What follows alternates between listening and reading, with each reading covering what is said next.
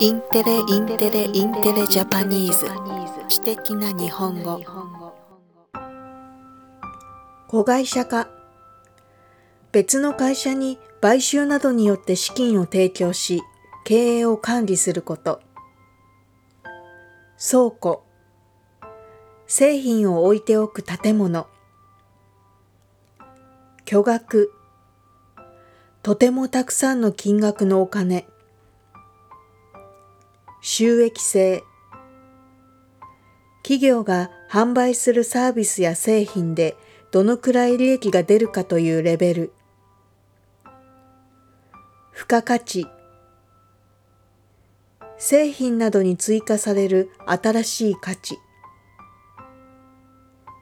事業構造。企業など組織が活動するための体制。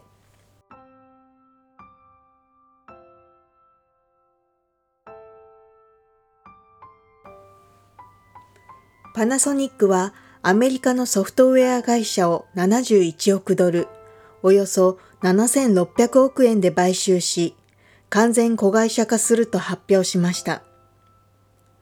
発表によりますと、パナソニックが買収するのはアメリカのソフトウェア会社ブルーヨンダーです。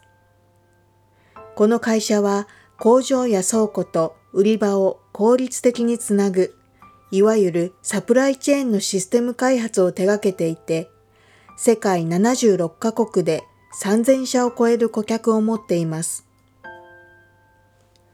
投資額は71億ドル、およそ7600億円で、2011年に山陽電機とパナソニック電工をおよそ8000億円で完全子会社化した時以来の巨額投資となります。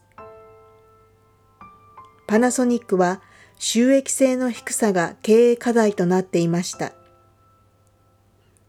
自社が得意とする顔認証技術やセンサーなどの製品とブルーヨンダー社のシステムを組み合わせることで付加価値の高いサービスを世界で展開し、ものづくり主体の事業構造から脱却し、収益性を高めるのが狙いです。